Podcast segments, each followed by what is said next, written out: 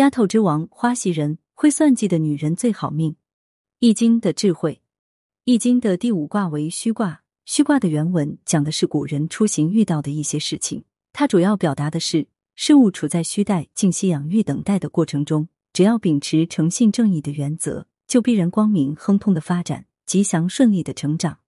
虚卦所表示的就是事物出生蒙昧而稚嫩，启蒙之后，接着就是养育成长的过程。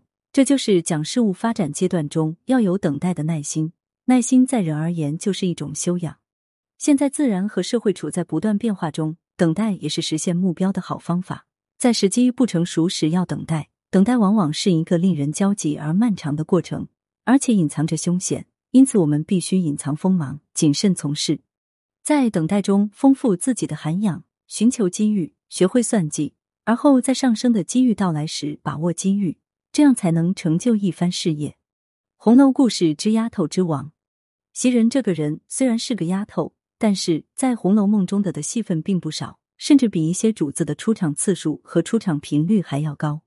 袭人是宝玉屋里的大丫头，深得老太太王夫人贾宝玉的喜欢。老太太喜欢是因为袭人很本分、很细心；王夫人喜欢袭人是因为袭人善于和上级交流。可以说到了最后。袭人自觉的、不自觉的成了王夫人的眼线。宝玉喜欢袭人，是因为袭人不会没事找事，凡事都为他收拾的停停妥妥的。可以说，袭人俨然成了宝玉的小妈。宝玉这个人有一些恋母情节，所以很容易被袭人的温和柔顺而收买。真实的袭人不是你想的那么单纯。袭人在书中的为人自是不必多说，上上下下没有不说袭人会做人的。没错，袭人真的很会做人。她的心机在大观园中姐妹丫头中也是数一数二的。袭人的性格是外柔内刚，表面上看着她温柔和善，一副无害的样子，实际上心机很重。她是最会利用机会和有限资源优势的人之一，这一点从她拿的月钱是和赵姨娘一个等级的小事上就能看出来。如果宝钗的所为还可以解释为修养真到了一定程度就可以做到无欲则刚的话。那袭人绝对是掩饰自己真性情而追名逐利之人，在这样的有目的、有心机的准备之下，宝玉与袭人是云雨，对后者来说可能是求之不得的吧。说什么老太太遇的，只不过就是为了给自己一个堂而皇之的借口罢了。其实这样的机会并不只是袭人有，晴雯死前就曾说过：“白担了一个狐狸精的名儿，早知这样，我又自有一番打算。”这个打算是什么？袭人的那一手，并不是晴雯不会。而是他从没有这样做而已，所以袭人是有目的笼络住宝玉，以求得在贾府的一个稳固的地位。八面玲珑是他的手段，所以他和宝钗一样，在各处都有一个好名声。对他，尤其是主子面前，就更是尽力承欢了。他对于赵姨娘和贾环这样在贾府里人憎神厌的角色都没有半个不字，为何非要挑林妹妹这样在老太太面前还算红的人的是非呢？这不符合他的做人原则。对于袭人这样的人来说，没有什么是非，有的可能只是利益。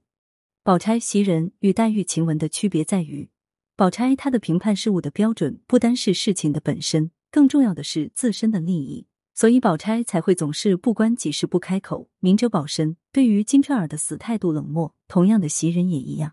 要让这种人有动于衷，只有一个办法，那就是影响到他们的利益，事情关系到他们自身之时。他们的力气拿出来会更让人猝不及防，但林黛玉只是住在这里的一个不相干的亲戚而已，怎么会影响到袭人呢？他们两个只有一个共同的利益对象——宝玉。袭人再笨，也不会以为自己能做宝二奶奶，所以她只要争到一个屋里人的名分，就会心满意足。做宝二奶奶的人是谁，她也不能左右，她至多只能祈祷来一个和善的奶奶，让自己不要重蹈香菱的覆辙而已。所以，他不愿意未来的宝二奶奶是黛玉，主要是不愿意黛玉与宝玉有情，或者说，在他心里，正经奶奶应该是端正贤德的摆设。试想，如果是黛玉做了二奶奶的话，宝玉应该不会再将袭人的话放在心上。那是一旦袭人在宝玉心里失了势，最终的下场也不过是周赵姨娘一般，她在贾府的地位将不复今日。正是因为如此，他才不愿意黛玉走进来。因为他觉得他的靠山就是宝玉的亲厚，还有上头的提携。有了二奶奶，一切自然都由新奶奶做主，王夫人那头再也靠不上。而二奶奶如果是为人相对尖刻的林妹妹的话，她就更无立足之地了。